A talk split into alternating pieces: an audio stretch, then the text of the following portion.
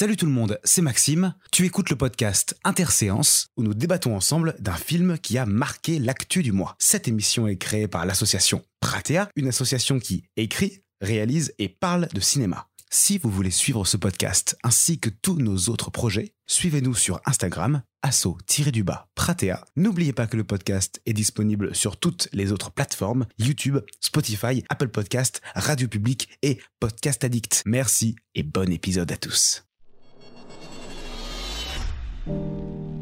Bonjour à toutes et à tous et bienvenue dans le neuvième épisode d'Interséance, une émission où on débat, réfléchit et partage sur un film qui nous a marqué en salle. Je suis en compagnie de Axel Salut et de Tanguy. Salut. Comment ça va les gars? Bah écoute, ça va très bien. Euh, première fois qu'on enregistre dans ces conditions. Hein. Maintenant, on est le soir. Après une dure journée de travail, on enregistre chez l'un de nous trois, vous ne saurez pas chez qui. Et euh, c'est une nouvelle config. On se partage même les micros parce que euh, il faut faire avec ce qu'on a. Voilà. Mais on a des micros de bonne qualité. Merci à Khalid. Et sinon, ça va très bien. Merci. J'espère que les auditeurs re- reconnaîtront à quel point on est déterminé à faire ces podcasts et que on ira jusqu'au bout. Oui, tout l'amour qu'on y met. Tout l'amour qu'on y met. Preuve indéniable. Si vous aviez une image de la situation dans laquelle on était, vous dites putain. Ah là là, si seulement on pouvait leur faire des dons. Seulement on pouvait les aider, ne serait-ce qu'avec 50 euros par mois. Oh, putain. Si seulement on avait un compte Tipeee et que vous pouvez. Tipeee, qui c'est trop- Oh là, c'est terrible. Oh là là là Ça là. n'existe plus d'ailleurs. Ah bon? Ah si, si. Si, ça existe encore Bon, je dis de la merde. Ouais, mais je Allez. crois qu'ils ont changé parce que. Bon, bref, s'en fout. L'argent, ce sera plus tard. Alors, on y va. Comme d'habitude, euh, nous commençons avec un débat sur le film en général, avec nos avis, nos réflexions. En partie 2, je vous poserai une question plus personnelle sur votre rapport au film et au cinéma en général. Et nous terminerons avec des recommandations en lien avec le film du jour, qui est donc Killer of the Flower Moon. Ce que j'allais dire. Est-ce que tu l'as dit? Quel était le film c'est vrai qu'il a question. par le dire. Oh, ils ont vu la vignette. Oui, ça va. Oui, bon, euh, voilà. On pouvait pas euh, ne pas parler de. Tu- Qu'on parle de quoi de L'exorciste? Mais, la- mais le mois prochain, Oh non, bon, euh, petit spoil, mais le mois prochain, entre Napoléon et The Killer, Entre, Tu étais entre Napoléon, The Killer, lui Miyazaki, et puis. euh, mais Miyazaki, on s'en branle. Le mec, le Oh mec, le mec ne veut pas va, d'amis. on va couper absolument toute une, euh, tout un public. Je rigole, je rigole, j'ai un profond Ah, respect pour cet euh, homme, même si je ne connais pas l'entièreté de son œuvre. Par contre, la fin de The Killer, du coup, que j'ai déjà vu. Ah oui, Tanguy l'a déjà vu en avant-première ce bâtard. Ah. Avec David Avec Fincher. David. Au cas où. Il est tout choupi. Bref. Eh ben, je fais un petit disclaimer pour rappeler que Interséance est euh, un podcast qui spoil. Donc, si vous n'avez pas vu euh, Killer of the Flower Moon, je vous conseille de vous barrer très poliment et de revenir une fois fait. On est parti? Eh ben vas-y, vamonos. Bon, allez. Vamos. Je déclare le débat ouvert sur Killer of the Flower Moon.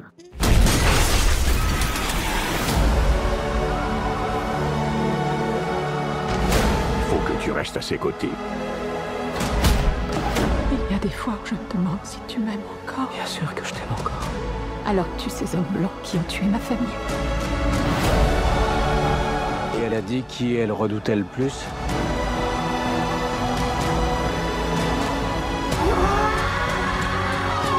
Surtout ne fais pas une chose que tu regretterais pour le restant de tes jours.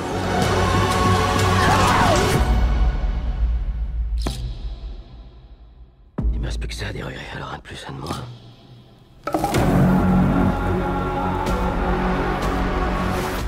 Au début du XXe siècle, le pétrole a apporté la fortune au peuple Osage, qui, du jour au lendemain, est devenu l'un des plus riches au monde. La richesse de ces Amérindiens attire aussitôt la convoitise de blancs peu recommandables qui intriguent, soutirent et volent autant d'argent Osage que possible avant de recourir au meurtre. Martin Charlie Scorsese, ou Martin Scorsese, on ne le présente Non, non, non, non, non. Dis Scorsese, tant pis. Non, parce que Scorsese, c'est mort. Scorsese Je te jure, j'ai fait des recherches. Ça, ça, ça c'était vraiment Scorsese. Hein? Ça Scorsese. Scorsese. Scorsese. À la base, son- En anglais ou en italien? Non, non. En fait, à la base, son nom, c'est pas Scorsese. C'est à la base, c'est t'as deux Z à la place du premier S. C'est, euh, Scorsese. Scorsese. Tu veux pas dire comme tout le monde le connaît ou de faire genre là le vu- Écoutez, on va garder ça au, montage. On vous prie de nous excuser euh, pour, ce, pour, ce, pour ce mépris que nous avons eu pour Maxime, Yannick, Moi, Wikipédia, non mais qui avait eu la décence de faire des recherches. Exactement. C'est-à-dire ce que j'ai- micro qui bouge m'insupporte. C'est-à-dire que j'ai regardé un épisode de Taps. Allez. Si Spielberg est le roi d'Hollywood, Scorsese en est le pape. Réalisateur fondateur du nouvel Hollywood avec Mean Streets ou Taxi Driver, il impose son nom avec Raging Bull, Casino ou le cultissime Les Affranchis. Et malgré l'âge et le temps qui passe, Scorsese semble inépuisable et depuis le début des années 2000, il n'a cessé de pondre chef-d'œuvre sur chef-d'œuvre comme Les Infiltrés, Shutter Island ou Le Loup de Wall Street accompagné par ses acteurs fétiches comme Robert De Niro, avec qui il a réalisé 9 films, ou évidemment Leonardo DiCaprio, qui en est à sa cinquième collaboration. Quand on pense à Scorsese, on pense à films de gangsters, mais également à la foi, à la religion, avec La dernière tentation du Christ ou Silence. Killer of the Flower Moon est son 27e long métrage, alors est-ce que Papy Scorsese arrive en bout de course, ou est-ce le nouveau chef-d'œuvre d'un des pères du cinéma? Maintenant, c'est le moment il faut qu'on qu'on parle du film, les gars. Alors, je suis désolé pour ceux qui nous entendent. Je sais pas si ça sera gardé au montage. On vient de passer 15 putains de minutes à essayer d'enregistrer les deux intros là que vous venez d'entendre. C'était un calvaire. C'est un, fou rire comme on on en a rarement eu. Donc, euh, on, on s'excuse déjà euh, d'avance, même si on s'excuse pas soi-même, euh, si c'est euh, le, le, le podcast s'avère très très rapide parce qu'on vient d'utiliser toute notre énergie en fin de journée là dans ce fou rire. On s'excuse par avance si c'est euh, si c'est peu, peu énergique, si je Euh, puis dire. Bah, disons qu'on va risque de, de se sentir fatigué. Ouais, allez. On s'excuse par avance, mais Mais c'est avant tout J'ai confiance en nous. C'est avant tout par professionnalisme. mais oui. Évidemment. Eh bien les amis, petite question juste avant qu'on commence à vraiment rentrer dans le débat et de parler euh, du cœur du film. Est-ce que vous, Martin Scorsese, c'est un réalisateur que vous aimez particulièrement, que vous attendez ses films, ou quelque quoi Euh, ben moi de mon côté, euh, non pas tellement. C'est pas vraiment. euh, alors pas que je l'apprécie pas, pas du tout, mais c'est pas le réa euh, qui me dit putain. Enfin, si quand je vois, j'envoie ces films, je me dis ah ça c'est ça le cinéma. Et Évidemment, euh, la quasi-totalité de ces films, c'est ah c'est ça le cinéma, ça peut être ça aussi, tu vois. Et moi, pour être honnête, je l'ai même pas découvert avec le son film le plus. euh, c'est important, mais qui reste quand même un de ces films importants. C'est euh, Shutter Island. Ouais. Où euh, j'étais en pleine euh, euh, découverte d'un nouveau cinéma, si je puis dire. J'avais, j'avais quoi J'avais 14 ans, 14, 15 ans. Mhm. Et je l'ai découvert avec ça. Je me dis, ah, il fait des films comme ça. C'est marrant, ça. Je le connaissais pas beaucoup. En fait, ah, Scorsese, il fait ça, il fait ça comme genre de film. Alors qu'en fait, non. Vraiment, Shutter Island, c'est un euh, film. euh, je sais pas si on peut. J'ai pas vu toute la filmographie de Scorsese, mais je sais pas si euh, Shutter Island. Shutter Island, j'ai l'impression que c'est quand même un, une sorte de d'exception dans sa filmographie. Je ne sais pas. Je sais pas si t'en sais plus, Tanguy. Je je suis en train de réfléchir à tous ceux que j'ai vus. Euh, D'ailleurs, je saurais même pas dire c'est lequel le premier que j'ai vu. C'est ce que je suis en train de me demander en fait. Ouais. Mais euh, moi personnellement, c'est un réalisateur. Alors, je suis pas non plus un très très très grand fan, mais que j'attends ses films parce que c'est quand même euh, c'est Martin Scorsese quoi. C'est c'est encore une fois c'est. Je pense que ça va être notre avis sur le film en général. Euh, évidemment que ça va être bien et que ça va être très intéressant. Euh, mais euh, Il a une aura de réalisateur culte, Voilà. un petit peu euh, de base qui est énorme. Mais c'est vrai que euh, euh, moi, je sais pas pour vous, Martin Scorsese, c'est venu assez tard en réalité dans ma cinéphilie. Pareil, ouais. Enfin, le nom, je l'avais très vite. Ça, ça- Oui. ça fait partie des noms comme Tarantino. Ouais, ouais, ouais, ouais, ouais. c'est Ou, vrai que euh, assez ou ironiquement, Spielberg. ouais, je C'est- dirais ça. c'est- Ça fait partie des noms que tu connais parce que ouais, euh, j'ai vu les films, mais euh, dont t'as vraiment vu la filmo, dont tu t'es intéressé, et qui a vu euh, le- tout son catalogue au gars. Mais tu sais ce qui est incroyable, c'est que ce que je suis en train de me dire, j'arrive pas à me rappeler c'est quoi le premier, et en fait c'est vrai que le type est tellement emblématique, surtout quand tu aimes le cinéma, que t'as l'impression de connaître ses films sans Ouais. même les avoir vus. Je serais en vrai incapable de dire lesquels j'ai vraiment vu. Si, évidemment j'exagère, mais il y a tellement de, il a, fait- il a tellement influencé en fait euh, le cinéma de ses euh, quoi, euh, c'est quoi son premier film, 50 dernières années, je sais pas. Ah, C'était c'était Mean Street euh, qu'il avait fait. euh, C'est pas son premier film, il serait- non, c'est pas. premier- il a fait Ah, deux films avant. Son deuxième ou troisième. C'est son troisième. Il a fait deux films avant qui étaient autoproduits, mais Mean Street, c'est vraiment là où il avait, bah, il a commencé à avoir une carrière. Et oui, Scorsese a fait des films autoproduits et comme tous, hein, donc. euh, Il était monteur. Hein? Il était monteur. Pourtant, télé. il fait, il fait que de dire que lui, il sait pas monter et que c'est Thelma qui monte. Eh ben, il était monteur à la base. C'est pour ça qu'il a arrêté de faire monteur. Hein. D'accord. ok, Martine. L'histoire, elle est assez ouf. Mais C'est oui. quoi ton film préféré de Scorsese Et la, la question, elle est infernale. Moi, mon film préféré de Scorsese- C'est pas un truc de ouf non plus. Moi, je pense que c'est Les Infiltrés. Ouais. Je pense à Les Infiltrés, Mm. même si je n'ai pas vu euh, le film d'origine. Je sais que Les Infiltrés, c'est un remake américain. Ouais, c'est une de affaire. Infernal Affair, qui est exactement. une trilogie que je vous recommande, qui est excellente. Apparemment est incroyable. Ouais. Mais, Non, c'est- On mais quand j'ai vu Les on Infiltrés, toujours, euh, tous les jours avec Interséance. mais quand j'ai vu Les Infiltrés, j'ai trouvé le scénario tellement dingue. Et il y a un ou deux plans dans le film qui m'ont juste euh, scotché, euh, Ouais, euh, enfin euh, vraiment. euh, Moi, j'ai ce plan, euh, mais euh, qui est un énorme spoil. J'allais dire un truc, mais vous allez m'engueuler dessus, donc euh, je vais On, pas. pense, on pense tous les trois au même plan. Et c'est exceptionnel. Mais en on va fait, pas se prendre la tête. mais en fait, c'est aussi fou ce que tu as dit sur Shutter Island. Moi aussi, ça faisait partie des films où j'ai où où mon père a commencé à montrer à un moment des films un peu qui sortaient de, de ce qu'on voulait me montrer euh, à mon âge. Et il, il m'a dit bah tiens je vais te montrer ça parce que ça c'est euh, c'est c'est vachement stylé. Et je l'ai euh, et je l'ai regardé. Et bah je crois que j'ai appris l'existence d'ailleurs du du twist. Et C'est le ben, twist exactement. C'est- En fait, je viens de m'en rappeler maintenant parce qu'on n'avait pas vraiment apporté de, de, de réponse à la question en suspens que j'avais laissée, mais en fait, oui, c'était une époque où je sais pas pourquoi, euh, ou peut-être que ça fait parfaitement sens, mais oui, où je cherchais des films à twist. J'avais Ouais. enchaîné Old Boy, j'avais enchaîné Shutter Island, euh, Fight Club, euh, ce- tous ces tous ces films-là. Et maintenant, oui, ça me revient. C'est pour Ouais. ça que j'ai regardé Shutter Island. Et en fait, j'ai découvert euh, du coup Scorsese comme ça. Voilà. Mm. Et mon Scorsese préféré, c'est Taxi Driver. Ah ouais c'est Scorsese non je rigole mais euh, non mais oui là tu regardes un peu Pas de Palma tu regardes l'ét- l'étendue de, de sa filmo. Mais c'est vrai ce que tu dis aussi que à Shutter Island, ça sort un petit peu de ce qu'on, ça sort un petit peu de ses grands classiques en général. Ou disons que c'est un peu un film à part euh, quand tu regardes un peu ce qu'il a fait. C'est le plus un peu fantasque. Je sais pas. En vrai, je Parce que quand ça, je, je- je- tu penses quand même, tu sais, il y a des after hours, il y a des, euh, il y a des la valse des pantins aussi. euh, oui, oui, oui. qui tu sais, tu te dis, en fait, non, Shutter Island, il est même, je dirais pas qu'il est euh, euh, consensuel dans la filmographie de, de Scorsese, mais effectivement, c'est pas tant que ça un truc euh, qui s'échappe. Mm. Et euh, en tout cas, ça fait, euh, on voit quand même qu'il est loin de ce cliché où il fait que des films de gangsters. Mm. En fait, non, il va faire, il va faire quand même pas mal de choses entre Shutter Island, même Killer of the Flower Moon dont on va parler. Euh, il, vraiment, il Alors a- quand même, il- bon, je vais revenir là-dessus après, mais euh, j'ai mon avis là-dessus. Ou Killer of the Flower Moon, pour moi, c'est un peu les affranchis version euh, cowboy, pas exactement cowboy parce que c'est pas non plus un western.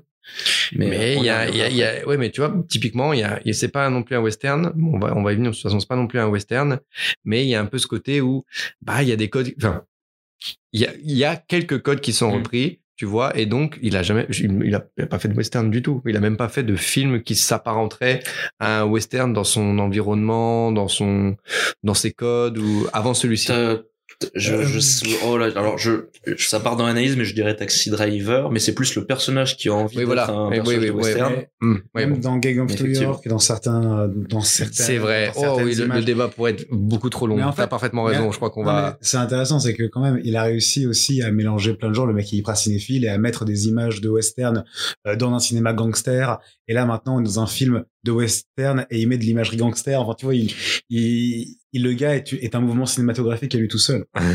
Mais toi, Tanguy, c'est quoi ton Scorsese préféré? Et ben, je suis partagé entre Taxi Driver et Raging Bull, qui sont euh, bon, tous les deux des films incroyables que je vous recommande. Euh, J'ai même pas ajouté quoi que ce soit en fait, je vous les recommande. Ouais, c'est, ces a- films, c'est déjà ces films parlent d'eux-mêmes, ouais, bien sûr. Il y a beaucoup de films qui parlent d'eux-mêmes. Mais est-ce que Killer of the Flower Moon, vous l'attendiez? Eh ben, pour être parfaitement honnête, euh, pas vraiment. Je crois avoir vu une, une image promotionnelle, euh, genre début 2022, il me semble, je sais pas où t'as, tu sais, t'as DiCaprio qui est assis avec Lily Gladstone euh, dans, C'est dans la, quand dans ils la prennent- maison. quand ils prennent une bière. euh, Ouais, c'est ça, effectivement. euh, J'ai vu cette photo, je suis là, c'est tiens, c'est, c'est, c'est, c'est, c'est un peu intrigant. euh, Le, le look de DiCaprio était un peu, un peu, un peu dérangeant. Pas- on n'avait pas l'habitude de le voir, euh, de le Mm. voir comme ça.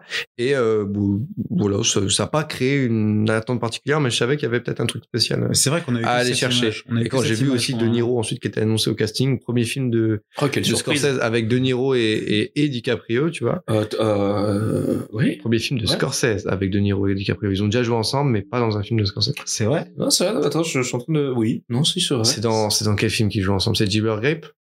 Oui, Ou c'est le, premier. euh, oui, ouais. oui. Ouais, ouais, voilà. Enfin, bref. Euh, sinon, j'avais pas euh, d'attente, euh, d'attente euh, extrême euh, par rapport à ce film. Non. Et ben moi j'étais. euh, C'est pas le film que j'attendais le plus cette année. J'ai l'impression qu'on est en train d'en parler comme si on s'en foutait complètement. C'est terrible. Non, plus honnêtement, c'est pas un film qui est espérément celui que j'attendais le plus cette année, mais rien qu'en fait quand j'ai appris le, le titre Killer of the Flower Moon, je suis vraiment, j'étais vraiment intéressé de savoir c'était quoi le sujet. Mm. Puis petit à petit. euh, Il y a des détails qui ont commencé à sortir, que c'était un film un peu historique, qui racontait une histoire qui était pas vraiment enfin en tout cas une partie de l'histoire des États-Unis qui bon même si est quand même plus connue de nos jours a pas été vraiment racontée ou même euh, montré au cinéma, Je suis d'accord.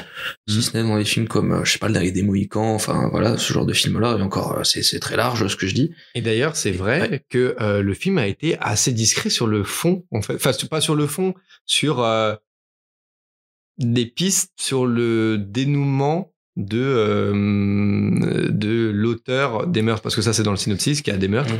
et le film enfin je trouve que toute la promotion qu'il y a eu autour tout le monde en a parlé ça a été très discret sur ce sujet-là Bah, on n'en a pas dit vraiment euh, trop vite mais je pense et ça va revenir à- sur un point euh, que je vais aborder moi dans ma dans ma critique mais mais je trouvais ça vachement intéressant Ça va revenir sur le Mm. même point, mais en effet, il est pas du tout dans un espèce de, de sensationnalisme par rapport à l'enquête, même dans, les, dans la communication et la bande-annonce. ouais c'est vrai J'ai pas senti euh, un euh, Vous allez voir une enquête Eh ben, incroyable alors, Pour le coup, d'une certaine alors, manière, c'est je- assez honnête avec le film. En C'est plus vrai. de ça, Ça l'est. ça, le dévoile pas, mais ça, ça, ça, ça nous disait déjà ce sur quoi on aimerait aussi se concentrer en priorité. C'est tout à fait vrai. Et puis moi, j'étais un petit peu euh, dubitatif. Enfin, comment dire euh, ces, deux, ces deux derniers films, ces trois derniers films, t'as eu le Loup de Wall Street, qui était juste incroyable, euh, qui a marqué tout le monde. T'as eu Silence T'as eu et Silence, The Irishman. Silence que j'ai j'ai j'ai pas vu, mais que euh, je vais bientôt avoir envie de voir. Mhm. Et euh, The Irishman, euh, qui était du coup euh, sorti sur Netflix, qui était sa première sortie euh, plateforme, euh, que euh, j'avais pas vu en entier.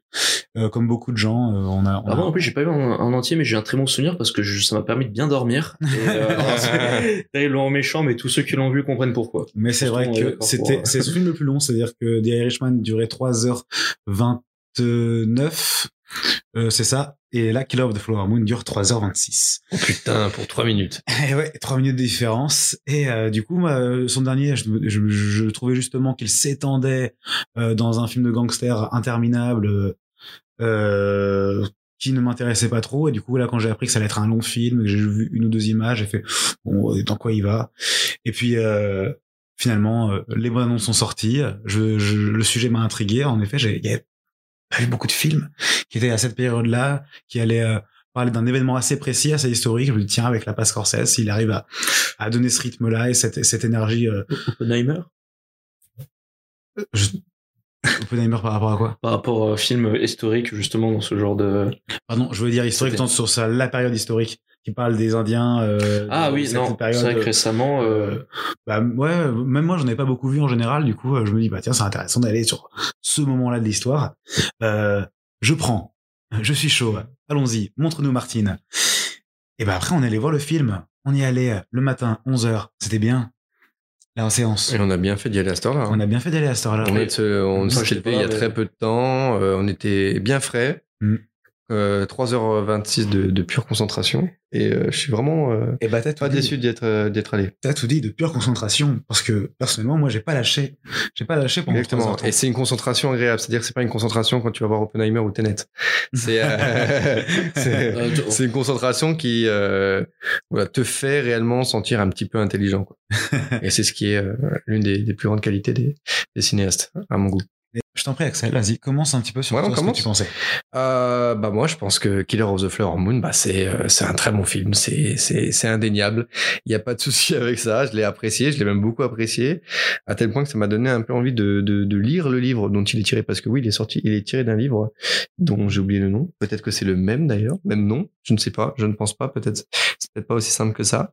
Mais c'est euh, une trilogie de livres à la base. Il y a eu c'est une trois- trilogie. Il y a eu trois bouquins avec euh, trois visions différentes. Yes. Et euh, euh, le bouquin dont il est adapté, euh, si je dis pas de bêtises, ça, c'était à partir du, de- c'est- le bouquin dont il est adapté traite sur cette période-là. Et dans le bouquin, c'est du coup d'un autre point de vue, du point de vue euh, du, de l'agent du FBI. ah d'accord Et euh, elle a tout le une trilogie de bouquins euh, sur le point de vue du, mec. Non, non, le livre, euh, c'est le celui du milieu, le deuxième, ouais qui euh, lui est du point de vue du FBI et euh, c'est ça traite de cette période-là.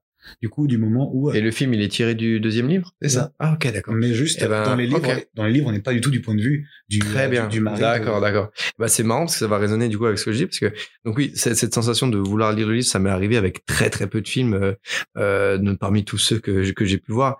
Et du coup, on se dit aussi, moi je me disais carrément, mais comment comment c'est possible qu'on n'ait pas déjà, on nous ait pas déjà raconté euh, cette histoire euh, de la sorte dans notre cinéma contemporain? C'est, j'ai l'impression que c'est une première fois qu'on te raconte cette histoire-là.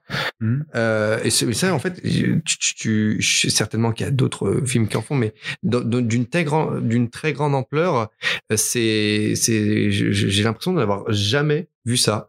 Et euh, bah déjà, moi, je trouve que c'est un énorme point.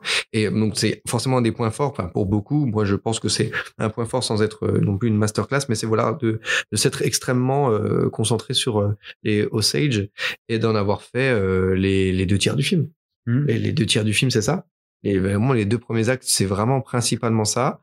Et, euh, et je pense qu'il y en a un chouïa trop. On veut un petit peu trop le montrer. Et moi, je ne fais pas partie des gens qui vont dire que c'est 3h26 de, de, de, de, euh, de, où on ne, lâche pas l'écran. Dire pas que je l'ai lâché, mais je suis persuadé qu'on peut faire des petits sacrifices sur des petits trucs qui, selon moi, bon, bah écoute, tu peux faire, un- tu peux peut-être enlever ça et principalement dans les deux premiers actes, dans les deux premiers actes avec les Osage et euh, où je pense que bah il y a des choses qui peuvent être, euh, on peut sacrifier euh, pas mal de choses. Et c'est pas forcément en lien direct avec les Osage, le peuple, mais c'est toute cette partie-là où on va découvrir, on découvre plein de choses, c'est super. Je me dis juste que voilà, de moment, bon, peut-être qu'on peut aller un peu plus vite et que le film peut tenir dans les trois heures. Je continue ou tu voulais dire un truc, Tanguy? Euh, non, tu, tu, tu peux continuer. Ok. Moi, je partirai après. euh. Et moi aussi, du coup, bah, ce qui m'a vraiment frappé dans le film aussi, c'est le, c'est le très bon partage de points de vue. Euh, entre les Osage et la famille d'Ernest, tu vois, euh, euh, bon, ils vont se mêler euh, petit à petit puisque, euh, bon, je, je pense pas, on peut le dire, Ernest, il va Non, se mettre avec, euh, ah oui, de façon, c'est de base. oui, oui, c'est vrai. Oui, oui, oui, oui, sûr. Et euh, donc, ou- donc un très bon, un très bon partage de points de vue entre la famille d'Ernest et euh, les Osage. Euh, dans le premier et quasi deuxième tiers d'un du film, on, on navigue tellement naturellement entre les deux parties que lorsqu'on se rend compte que bah, c'est la famille euh, d'Ernest qui est à l'origine de- des meurtres, bah, à la fin on a l'impression que ça intervient comme ça, mais qu'en même temps bah, c'est évident. Il y a ce truc fluide où tu te dis bah non en fait c'est évident. Et, euh, et personnellement on sent que c'est complètement voulu. Ça, ça raconte ça raconte d'une certaine manière un peu la, la banalité de, de, de, de, de ces meurtres qui s'est instauré. Et, d'une certaine manière, bon, ça c'est, moi qui vais le tirer, mais j'aime à croire que c'est volontaire et que c'est donc que ce choix de mise en scène en fait respire un peu tout le côté malsain des nouveaux arrivants. Euh, donc euh, les, des, des- nouveaux Américains qui euh, qui se sont sentis qui se sont sentis un peu cons de, de les avoir poussés vers une terre qui finalement a rendu euh, le peuple Mhm. qu'ils ont poussé euh, extrêmement riche. Mais c'est tout à tout, fait tout ce côté et c'est voilà c'est ce côté malsain je trouve qui qui qui, qui transpire euh, un petit peu dans, dans, dans ce choix de dans ce choix de mise en scène et sinon au-delà de ça bah moi je suis très sensible à, à la, à la photographie je trouve que la photographie est parfaitement incroyable pas seulement dans son dans sa dans sa dimension d'éclairage entre guillemets même dans sa dans sa dans sa dimension de composition dans sa composition dans sa dimension de de bah de production design même si là on n'est plus dans la photographie mais le production design je trouve incroyable. C'est c'est fou à quel point dans les films de Scorsese toujours quand je vois un film de Scorsese je me dis pourquoi j'ai l'impression qu'il y a plus de vie dans ces films que dans les autres. Alors il y a très beau il y a beaucoup d'autres films où Mm. tu sens cette cette, cette, cette vie là tu vois. Mais là je me dis putain mais c'est il y a un truc supplémentaire mais rien que c'est un truc con- à la con là. Quand il refait un petit peu pas il fait il refait pas l'arrivée euh, du train en gare de la Ciotat mais euh, ou pas bref c'était le premier plan où c'est c'est inspiré ça doit être inspiré d'autres films certainement mais où on arrive sur le train qui arrive à la gare Et je sais pas comment te dire il y a ce feeling où tu te dis mais putain pourquoi tout ça paraît plus vivant que dans d'autres films? Tu vois ce grand plan à la grue là qui arrive et que mon Ernest qui sort du train et tout t'as une foule de gens pas possible dans un décor magnifique tu te dis putain ça vit ça existe c'est je sais pas il y a y a y a plus il arrive plus à nous faire sentir la vie le, le la, la véritable la, la- la véritable vraie vie ça n'a aucun sens mais tu, tu le ressens encore plus j'ai l'impression dans ces films je ne sais pas c'est une des premières sensations que j'ai eues euh, quand quand je quand je quand je quand j'ai vu le film Et il y a ça dans tous ces films, c'est que on découvre, il y a, on est directement immergé dans cet univers, on découvre en même temps qu'Ernest les codes des euh, Osages, je, Yes. si je le prononce bien, ouais on est directement mis dedans. Et c'est pareil pour bah, tous ces films, je pense à Taxi Driver, on est vraiment le point de vue de ce personnage-là et on voit le monde à travers ce jeu, comment il le voit. Et du coup, je pense que c'est pour ça qu'on a l'impression que tout est plus vivant en découvrant en même temps que lui. Et j'ai peut-être c'est vrai mais, je non non je vois, je ce que tu veux dire mais, je vois parfaitement ce que tu veux dire mais par pour le coup, je trouve que le- opter pour le point de vue de, du personnage principal pour découvrir un nouveau monde, c'est quand même quelque chose qui se fait quand même beaucoup, tu vois. Je sais Et là, il y a cette, il y a l'introduction, cette en tout petite, cas. ouais, ouais, oui, évidemment. Mais là, je trouve qu'il y a une source en plus que je ne saurais pas décrire. Je vois bien ce que tu veux dire, mais je, je, je sais pas si c'est, c'est peut-être ça. J'en suis pas persuadé, mais peut-être que c'est Sans ça. compter en plus ces archives qui amorcent tout ça. euh, Oui, enfin, c'est vrai, je- Je sais absolument. pas si c'est exactement que des images d'archives, même s'il y en a des images d'archives en vrai, parce que Ouais. c'est une partie Ouais. de l'histoire qui était plutôt cachée. Ouais. Euh, Il y a entre les deux. Il y a des images d'archives et puis des images de Ok. films. Mais c'est vrai que quand tu vois, par exemple, euh, ce plan magnifique qui, moi, m'avait scotché, je sais pas trop pourquoi, quand on arrive vraiment sur la demeure de De Niro et que t'as les étendues avec toutes ces bêtes, avec euh, Ouais. Euh, Mhm. tous- ces troupeaux qui sont là et que tu vois le nombre de mecs qu'il a avec sa maison au milieu, il y a quelque chose de de- d'assez fantastique, il y a quelque chose d'assez euh, grandiose, t'as l'impression vraiment d'avoir une peinture historique. Donc je pense qu'il y a aussi euh, énormément d'attention qui est fait juste euh, à la représentation historique, euh, à, aux costumes, Yes. à, Oui, à- aux, aux- environnements qui est assez ouf et juste euh, Scorsese qui qui montre ça avec, euh, avec, euh, qui, qui peut te montrer ça en, en très grand angle euh, qui peut se créer des décors énormes euh, et avec ce souci Tu sais où sont passés les 200 millions de. Et ouais, ouais, ouais. Ah bah ouais tu le sens même quoi. si c'est certainement de la duplication, de la duplication en 3D, mais bref. Donc, oui, oui, je, je, je- je suis d'accord avec toi donc il y a un peu ce, ce double effet je trouve c'est que bah, il a le budget de créer ça mais aussi il arrive dans ce dans ces cadres à donner cette impression de de- d'immensité. Je vais revenir par rapport à ça. Et je vais y re- et je vais y revenir euh, par rapport à ça. Il y a aussi une dimension assez mythologique dans ces cadres. Tu as l'impression que vraiment tu es face à, un- à un tableau qui le plan de fin, le plan de fin, le plan de fin on en ouais. le plan de fin complètement. Mais il y en a plein. Je trouve qu'il y a Ouais. plein. À chaque fois qu'il, à chaque fois qu'il arrive dans une nouvelle scène et qu'il te présente un plan large et qu'il te présente le, la situation, je trouve que dans son cadrage, il- tu comprends tout de suite les. bon, en fait, c'est juste de la mise en scène, hein, mais c'est, tu comprends les échelles de puissance, tu comprends un petit peu qui en a. Qui, qui- Le résumé, qui- c'est en fait oui, c'est faire de la mise en scène. En fait, c'est juste faire la mise en scène. et mais c'est euh, juste. et il y en a qui ne, ne, ne se font pas chier à en faire, tu vois. Donc là, c'est c'est toujours bien quand tu quand tu quand tu tu, tu, tu Ouais. sens que tu peux notifier ça quand tu tu- quand tu travailles quand tu sens que le cinéaste il travaille pour son spectateur, c'est vraiment génial. Et ça rejoint ce que dit Tanguy dans, en fait, dans, dans le point de vue aussi, justement. Quand tu te lances d'un point de vue, tu vois directement les rapports de force, tu vois directement euh, l'espace, tu vois le... Bref, c'est c'est esthétique, ça raconte quelque chose, en fait, c'est juste... Mais c'est c'est aussi cette, cette capacité à rendre ça limpide. C'est que il fait juste un plan, et il te pose un plan qui est... En soi, le plan est une masterclass, mais il s'attarde pas dix ans dessus, quoi. Il se pose pas comme ça. Est-ce que t'as vu à quel point mon plan est magnifique? Non, en fait, voilà, masterclass, on passe à autre chose, on n'a pas le temps. Et pourtant, il fait quand même un film de 3h20. Et quand même, et quand- Il en a des plans intéressants. mais c'est vrai, bah oui, mais oui, il a que des plans intéressants. D'ailleurs, ça me, ça me permet, tu parlais de, donc, du coup de, de ce plan sur l'arrivée de la demeure euh, du personnage de De Niro. Ça permet de faire une petite transition avec De Niro. Je, je, je, je, je n'aime pas vraiment faire ce genre de, de, de, de, de compliments en parlant d'un film. Les acteurs, ils sont super et tout. Effectivement, les acteurs, quand c'est un, quand c'est un bon film, sont souvent super.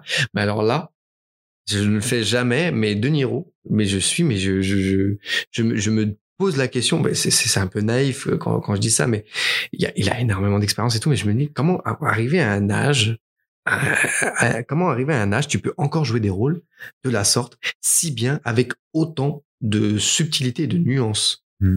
je, je, me- je, me, je, je, je suis absolument mais Bah, je, je repense encore à son rôle mais je- et à tout son personnage mais je me suis dit mais je, je, je crois que c'est l'un des meilleurs rôles dans lequel je l'ai vu tu penses de, de Niro mais carrément mais Mm. j'ai j'ai été mais subjugué Bah, je pense. à, à part peut-être avec euh, son rôle dans Brasil non je. Oh oui. son, son plombier fou là Non, mais c'est- Bah, mais euh, Son- son- et je- le je- film où il est grand-père là et puis il vient d'une famille euh, qui est sortie il y a deux mois là tu sais où il est papy euh, papy euh, papy euh, non bah, d'accord pardon Euh, c'est un truc de merde mais c'est une comédie américaine où Mon beau-père et moi, là. ouais un truc dans le avec genre Ben Stiller, là. ouais c'est ça.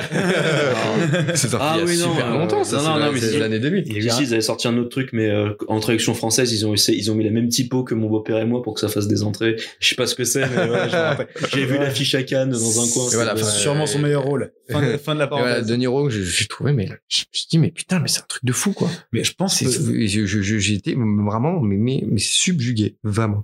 DiCaprio aussi, euh, que je trouve euh, très bon.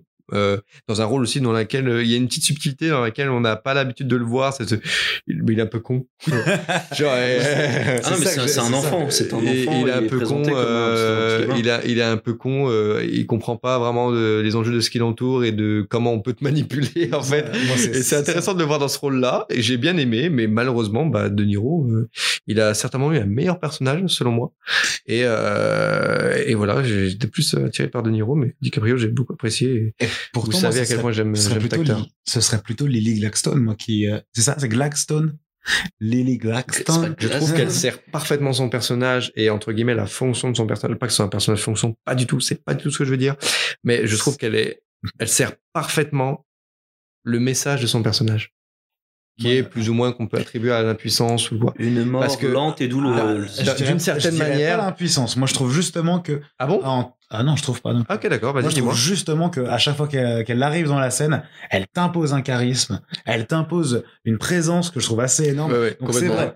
C'est vrai que euh, en effet, il y a, Là- y a un long moment du film où elle est pas très active. Bah, c'est- c'est- C'est-à-dire les deux derniers qu'elle- actes. C'est-à-dire qu'elle est en train de crever. Non, mais, non, mais pour moi, en fait, c'est- c'est c'est ça exactement tout le film. Et en plus, ça aide que ce film soit long. C'est que tout ce film-là, et c'est absolument terrible, parce que souvent, quand on te montre les colons américains qui ont détruit les Indiens, c'est souvent très spectaculaire. Il y a des soldats et des trucs comme ça. Mm, mm. Là, c'est vraiment une, une mort lente et douloureuse. Tu suis tout ça. Et ce personnage qui est justement montré directement comme un personnage fort, malgré ses efforts, petit à petit, elle finit par elle-même se faire empoisonner petit à petit. Exactement, c'est filmé comme un poison. disparaître. Exactement. Et tout se filme comme ça. Et c'est pour ça que, même si je suis d'accord qu'évidemment, il y a sûrement moyen de raccourcir certains petits, petits détails de ce film Je suis d'accord, ça sert la chose. Pour moi, le fait que justement tu vis littéralement avec ces gens, que tu aies tout leur point de vue, Ouais. que tu aies le, le personnage de De Niro qui lui aussi est justement toujours très très calme. Il n'y a pas un seul vrai moment où il hausse la voix. Enfin, si évidemment en engueulant le personnage, mais c'est pas un personnage de méchant comme par exemple euh, dans euh, c'était quoi le film de les les, euh, les incorruptibles par exemple où là il est Mm. complètement euh, vraiment machiavélique. euh. Mm. Et c'est ça qui est terrible avec ce film et pourquoi je le trouve personnellement génial. Parce que j'ai pas encore maintenant, donné tu mon le avis dis, donc. euh, maintenant que tu le dis comme ça, c'est vrai que c'est un putain, c'est, c'est vraiment un putain de poison, en fait. C'est arrivé Ah des, euh, enfin, comment c'est filmé, comment c'est raconté. Et c'est servi à la perfection dans sa mise en scène comme un, comme, euh, comme un, ce vrai poison qui va, euh, vraiment commencer à décimer tout ce peuple et euh, comment euh, le personnage de Lily Gladstone en est le reflet de cette Ouais. chose-là à la fois thématiquement, mais à la fois aussi concrètement dans le film par sa, euh, sa maladie, donc le, le, dia- le diabète dont elle est, euh, dont elle est frappée, et euh, aussi encore plus concrètement du coup par ce poison qui arrive à la fin. Bon, euh, Et encore pas qu'à la fin, parce que c'est quand même très, bon, à part pour le personnage de DiCaprio, je pense que c'est dès le début où c'était un peu une magouille, toute cette histoire de, j'ai oublié le nom de, du produit, mais euh, L'insuline. L'insuline, voilà. Ça c'est un truc hyper connu. Ça c'est Ah oui, je sais que c'est connu, mais, Mais- vu que c'était euh, au début, c'est un truc qui venait d'être un peu inventé, je me dis à tout Ah oui, moment, oui. c'était Oui, quand ça- même un truc qui commençait. Effectivement, ouais. Tu fais partie des cinq personnes sur Terre qui disposent de ce remède. Encore Euh, une fois, non mais c'est ça. Encore une fois, le personnage de Niro, et c'est ça qui le rend terrifiant, c'est que c'est un type qui va te regarder droit dans les yeux, qui va te parler dans ta langue et qui va te dire ah putain t'es vraiment mon meilleur pote Oui, et dans tout. sa langue. Ah là là comment va ta famille? Tiens je vais t'aider avec ça. Ouais. C'est euh, c'est terrible. Et il y a vraiment un côté et euh, je, je, si je change de sujet du coup Non, parce non, que comme j'ai pas eu trop l'occasion de excusez-moi pour ça, il y a un côté même si ce n'est effectivement pas un film de mafieux. Ouais. Il y a beaucoup de codes, ça me fait beaucoup penser aux, dans une certaine, une certaine façon euh, bah, aux, aux affranchis dans le sens où on a un personnage qui euh, après il est pas très naïf le personnage de hum, oh je, de DiCaprio. non dans les affranchis euh, l'acteur principal de Ray Liotta Mm.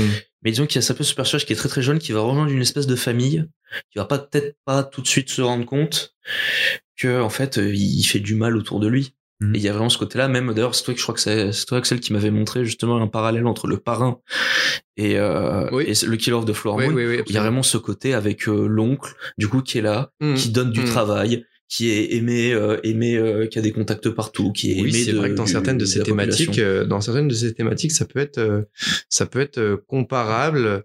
Euh, oui. Bah, même juste D'une- certaine manière, après on peut comparer tous les films, mais je- je- j'entends. J'entends ce que tu veux pareil, dire. le fait de, il y a, il y a un des personnages euh, d'Indien, j'ai oublié son nom, mais qui, euh, qui finit par se faire abattre et qui d'ailleurs est terrible parce que justement t'as le type qu'ils embauchent, qui est un type qui fait un peu genre euh, vraiment euh, classe horaire américaine. Alors c'est pas exactement classe, je pense la thé- thématique, mais qui est vraiment quelqu'un de plus simple, qui est ami avec, euh, qui devient ami avec ce personnage, qui est obligé de le tuer. En fait, c'est vraiment des personnages qui détruisent tout autour d'eux et c'est tout ça pour de l'argent qui a été emprunté. Il y a vraiment ce cas-là, ça fait vraiment penser à des, bah, des histoires de mafieux, en Mais- fait. mais- et surtout de familles, euh, Est-ce que, est-ce que peut-être vous êtes en train de dire que ce qui a détruit à la base de l'Amérique, finalement, c'est l'argent, le poison? Oh, le pétrole. Waouh. Oh Bah non, oui. C'est pour ça qu'ils sont couverts de Qui pétrole dès pour juger Oh là sommes-nous?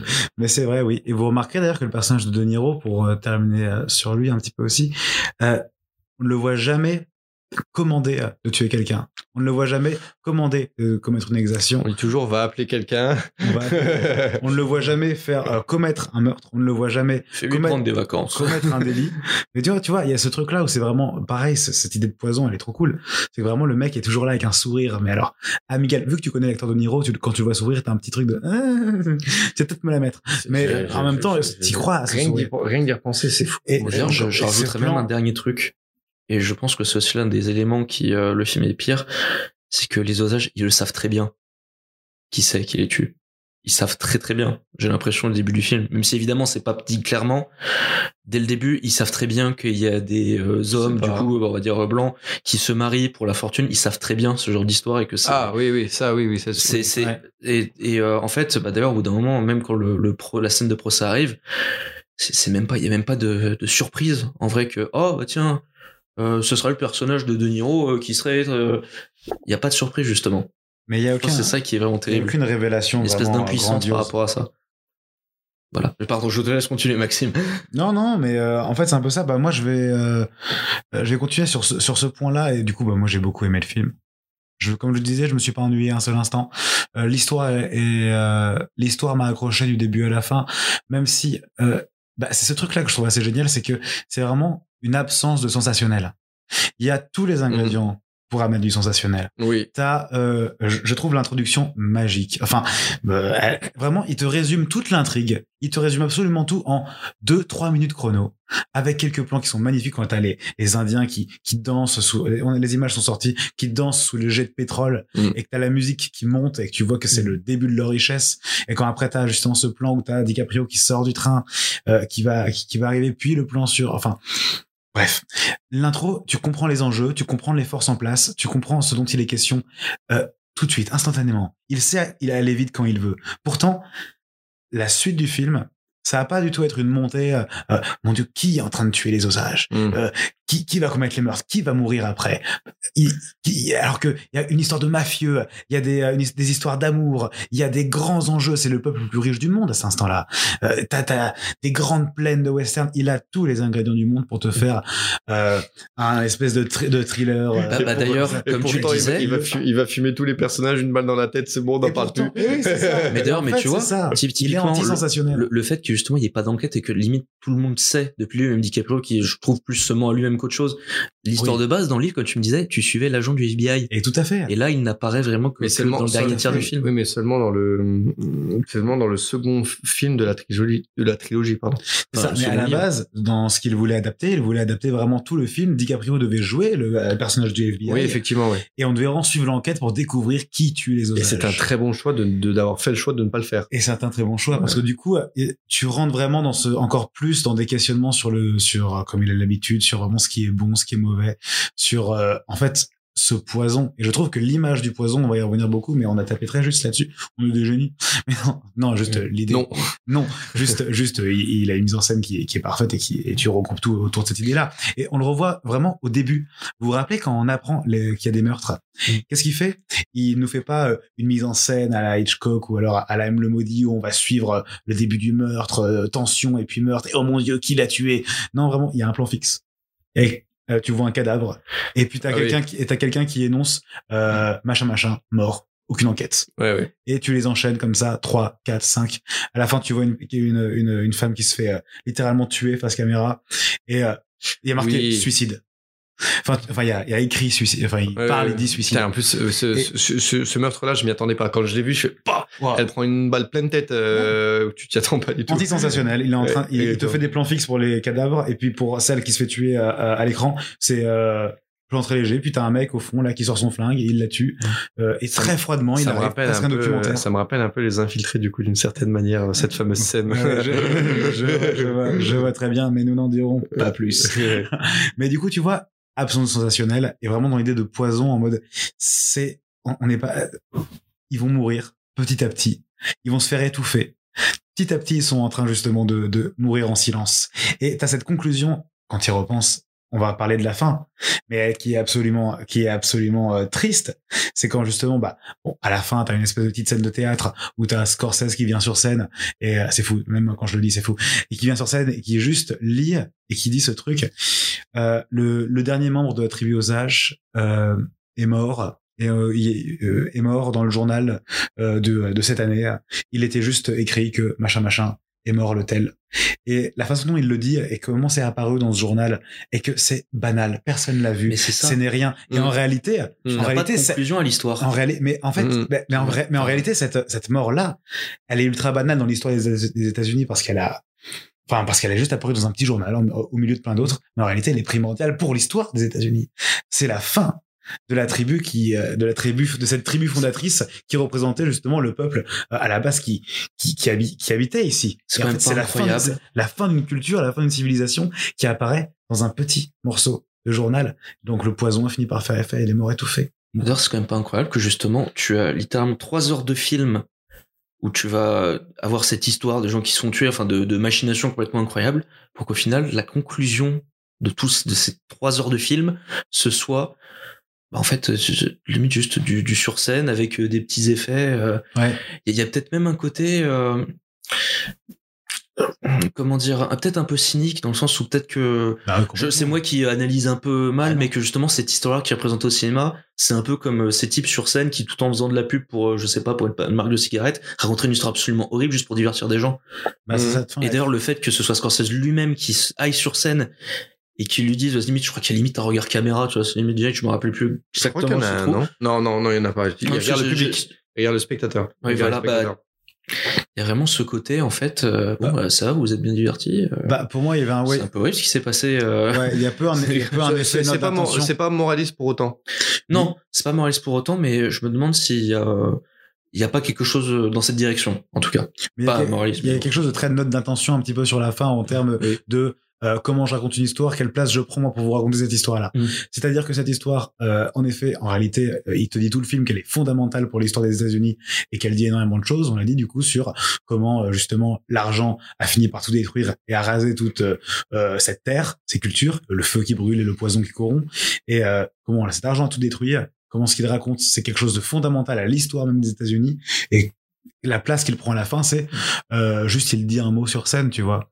Et euh, il dit un mot et puis avant t'as cette espèce de petite tribu sensationnaliste où je- où euh, il, il, est, il est justement ce que, ce que je vous dis là, c'est pas euh, c'est pas quelque chose pour lequel vous allez prendre et manger votre popcorn. Là, c'est juste quelque chose qui qui dépasse ça. Malgré des gens dans ma salle, non, je vais pas encore me plaindre de mes séances parce que chaque fois c'est, c'est terrible. Mais, euh, Mais du coup, il y a quelque chose d'un peu euh, un peu euh, oui, je pense. Euh, sur son placement, sur sa place en tant que réalisateur, et sur, euh, bah, c'est lui qui est aussi euh, Scorsese, l'une des personnes qui va raconter et transmettre l'histoire des États-Unis et transmettre l'histoire de, du cinéma et de son pays. Et il y a du coup une place que je trouve vachement intéressante là-dedans aussi. Quelle place tu prends quand tu veux raconter une histoire aussi fondamentale que celle de la création de ce pays? C'est vrai que tant que j'y pense, son cinéma, il montre quand même plein de périodes des États-Unis. Mm. Euh, des moments forts, qui est, bah, même dans Taxi Driver, il y a un petit côté fin de guerre du Vietnam. Ouais. Il y a le, le Loup de Wall Street avec euh, l'hypercapitalisme. Enfin, il y a ça dans plein de trucs. Et puis même dans tous ces films de mafia, ça parle de ça aussi un peu. King of New de, York. de toutes les histoires d'immigration, de trucs comme ça. C'est vraiment, c'est un peu peut-être euh, limite. Oula, je pars un peu loin. C'est l'origine story de son cinéma. euh, le Killer of the Flower Moon. C'est le Ah oui, C'est le- là, ouais, le- ouais, intéressant. péché original. Oh, ça fait prétentieux, je suis désolé. Mais c'est vraiment le. C'est pour ça que Écoute, ça rejoint tous ces autres films. c'est son The Fablemans. Écoute, venant, venant de, Scorsese qui a réalisé euh, la dernière tentation du Christ, je pense que le terme de péché originel est vraiment approprié. Non mais Je voilà. l'ai pas vu la dernière tentation Voilà, du Christ. me too. Mais tu vois, c'est ça, il y a vraiment ce côté où, il y a- en fait, il y a tellement, même dans la, dans certains éléments de l'histoire, des, des, bah, des personnages qui sont, en fait, qui peuvent te faire penser à d'autres films de Scorsese. En fait, j'ai l'impression de dire que c'est un peu, il te montre, en fait, l'histoire qui a justement donné tout ce qu'on a eu après. Mhm. C'est moi qui, euh, je pars sur un truc maintenant, c'est complètement dingue. Vous inquiétez pas, je n'ai rien pris. Mais, euh, mais voilà, je veux savoir ce que vous en pensiez. Bah non, mais il y, a- il y a un niveau d'interprétation qui est assez, qui est assez génial. Mais par rapport euh, au, au- au film en général, après, je, je euh, on- c'est comme tous les Scorsese, tu peux partir sur, sur, sur toutes ces interprétations qui sont équivoques. Mais euh, sinon, de de façon générale, moi, je, je prends quand même, malgré le fait que, pour revenir à cette, à cette idée de anti-spectaculaire, moi, je prends quand même mon pied quand même vachement euh, pas, mal- devant. Je trouve que toujours qu'il reste dans un rythme, que ces personnages sont attachants. Et je voulais juste revenir sur euh, aussi DiCaprio, où euh, moi aussi, je suis vachement content de le voir dans ce rôle-là. euh, en termes juste euh, de le voir jouer un idiot, de le voir jouer un idiot euh, euh, utile qui ne comprend pas du tout ce qui lui arrive. Et je trouve ça encore plus intéressant de placer le point de vue de toute cette histoire-là. Euh, oui, Tanguy, en effet, il fait, ce- euh. il fait, il fait cette bouche tout, tout le long du film où il serre les dents comme ça. le temps de- Avec ses mâchoires en avant. là. Euh, Moi pas gentil, euh, moi pas gentil. Il est un peu un surjeu. Moi j'ai trouvé ça Oh, il a vachement un- cool. Une imitation de De Niro. euh, un petit peu. Oui, il y avait un mix entre. De Niro et, euh, et Nicholson. Avec Ah. les sourcils, parfois. Ouais, bah après, il a bossé avec les deux, il s'est beaucoup inspiré. légèrement. euh, Peut-être en effet. Mais euh, moi, je suis content de voir de le voir dans ce rôle-là et surtout de voir que placer euh, toute l'ampleur de ce récit-là à travers ce personnage-là, euh, c'est quand même intéressant parce que c'est oui, c'est c'est un idiot, c'est un mec qui comprend jamais rien à ce qui se passe, Mm. qui euh, qui subit tout ce qui lui arrive et, euh, c'est intéressant. Euh, euh, je pense je pense que pas mal on on peut-être on on peut-être pas trop aimé ça, c'est-à-dire que vraiment bah il aide littéralement, il sait qu'il aide son oncle à terrasser toute la famille de sa femme et en même temps tu sens qu'il s'aime, tu sens qu'il est amoureux d'elle, tu sens qu'il tient à elle. Il y a un moment où il, où il enlève un peu de son poison, il en prend avec. Enfin, il- et en même temps, il participe à la tuer. Du coup, il est vraiment dans cette espèce de personnage un peu ambigu. Ah, tu vois, Euh, rien, rien que ce geste, pour moi, ça montre que, en fait, même lui, il est au courant de base, c'est juste qu'il se ment Ouais. pas à lui-même. Ouais, Parce ouais. qu'il il le prendrait pas, euh, il prendrait pas, euh, si c'était juste un petit produit de médicament, il le prendrait pas comme ça, juste avec son whisky, parce que, oh, pourquoi pas? C'est stupide. Ouais, non, Donc ouais, euh, voilà, ça va donc en plus, euh, Ça va vraiment encore dans dans ce sens-là. dans cette idée-là, justement, entre ces, entre vraiment euh, Lily Gladstone qui représente vraiment bah, le peuple osage, du coup le peuple amérindien qui était là, du coup qui euh, qui représente ce, ce, ce euh, le pays et la, la, la, la contrée, la culture, et euh, De Niro qui est lui justement euh, le le colon blanc euh, qui euh, Avec vient- littéralement un, du bétail. C'est à quoi je pensais, Avec parce que justement, bétail. tu vois, justement, c'est, c'est vrai. Pousse, euh, bah, toutes ces, toutes les vaches qui sont parquées. Et en fait, c'est un peu comme les gens dans cette ville. Ouais, Puis c'est d'ailleurs, il y a un moment vers la fin du film où, euh, pour, je crois, pour toucher assurance, il brûle justement toute sa baraque et tout son bétail, il le vend. Ouais. Et c'est à ce moment-là En plus- que justement, hop là, c'est bon. Ouais, C'est ouais, plus- t'as- Et, c'est euh, le- et en même temps, pendant qu'il est en train de tout brûler pour retoucher les assurances, t'as Lily Gladstone qui est en train de souffrir, de suffoquer Mm. dans son lit, comme voilà, quand elle est en train de ressentir, euh, comme si elle, elle aussi, on est en train de la brûler, de brûler sa terre. Une question un peu d'essayer de les, les gaver pour les, pour les tuer et mieux les avoir avant, tu vois. Genre, ouais, comme ça. exactement. Et il y a eu aussi tout, il y a eu aussi plusieurs passages dans le film, ça m'y fait penser, un peu surnaturel. Il y a déjà un petit peu cette, on est- ces moments-là où t'as une chouette qui débarque, qui annonce la mort, et t'as aussi cette scène très étrange où t'as La la, mère ouais, c'est ça. Ouais, la mère, la, bien, la mère de, de toutes les sœurs euh, aux sages qui sont tuées une par une. Et au moment où la mère meurt de vieillesse, cette espèce de plan très sobre Mhm. où tu la vois se lever dans son lit, où tu as une espèce euh, Ouais, ouais. d'homme euh, en costume. Faut avec, encore les euh, frissons, parents. Et, et en fait, tu comprends. Mais c'est fou comment. C'est ce- deux plans. Deux plans, tu C'est deux plans. Il y a aucun effet spéciaux. Il y a aucun. tu comprends que c'est un esprit. Tu comprends qu'elle Oui. est morte. Tu comprends. C'est fou quand même d'arriver à faire comprendre ça. Alors que vraiment, c'est juste un, L'étendue- costume. L'étendue du talent. Ah ouais. Il te pose un plan euh, qui est euh, qui est complètement surnaturel, complètement psyché, euh, mais juste avec un plan très simple. Un mec qui Ouais. l'accueille et juste après, Comment il travaille le son aussi dans cette scène. ouais, bah silence. tu... Hein? Oui, oui, oui, oui. Travail du son, c'est le silence, et le silence, c'est souvent que des bruits de pas, c'est souvent Ouais. que des petits trucs. Et oui, oui, non, c'est, c'est, c'est, c'est, c'est parfaitement remarquable. Comme Ah, d'habitude. Une mort silencieuse. Voilà. Et oui, bah oui, mais comme tout. Accompagnement, voilà. comme Putain, tout faut encore des frissons cette scène. Quand je- tu fais bien de la relever parce que c'est vrai qu'elle est. Mais non, mais voilà, ça, ça, Ah ouais. ça ramène encore un petit peu de ce que ce qui est ce qu'a pu Oui. faire Scorsese sur euh, justement tout son travail sur euh, bah, sur la spiritualité, sur Dieu et puis sur euh, voilà notre rapport à la vie et à la mort. T'as vu On le Et là- répète, mais ce film est vraiment bien, allez le voir. Ce film est vraiment bien en effet. Ouais, c'est plutôt sympa. Ouais, c'est pas mal. Allez le voir. Ok, ben bien voilà, c'était un petit tour d'horizon sur ce qu'on a pu penser. Arrêtons-nous là et peut-être qu'on peut passer à la suite, à la question. Eh ben vas-y, Bamos. Tu lui as dit de tirer par devant, alors pourquoi il a tiré par derrière? C'est quand même simple Par devant, c'est par devant, et par derrière, c'est par derrière Il devait faire croire que c'était tout bonnement un suicide Ça ressemble à un meurtre, et ça devrait pas y ressembler. C'est clair J'ai dit dans le front, King, j'ai dit en plein front, comme ça, j'ai dit comme vous m'avez dit Je le promets, je le promets, je le jure sur mes Ah, non, enfants non, non, non, non, Je le jure sur mes enfants, King D'accord, calme-toi, ressaisis-toi, et ne jure pas sur tes enfants. Tu passes pour un crétin. je, je suis... Non, non, je suis pas un crétin, j'ai tout bien fait. L'arrivée des plateformes change énormément de choses à la planète cinéma. Il est maintenant capital de donner une bonne raison de payer 15 euros pour un seul programme en salle. Et pour pallier à cette problématique, certains films se sont dit Bon bah, on a qu'à faire des films super longs. Ça fait donc plusieurs années qu'on se tape des films de 3 heures tous les mois. Il suffit de regarder nos anciens épisodes de Interséance pour voir qu'il y a plus de films avoisinant les 2h40 que des films de 1h30, comme ce fut commun à une époque. Alors ce phénomène n'est pas récent, et évidemment, les plateformes ne sont pas le seul phénomène qui remettent euh, ce sujet sur la table, mais il permet au moins de se poser la question. Alors pour vous, dans votre rapport à la salle et au cinéma, que pensez-vous de la durée des films? Excuse-moi, du coup, je, reprends juste après l'introduction de, de Maxime. Normalement, c'est pas le cas.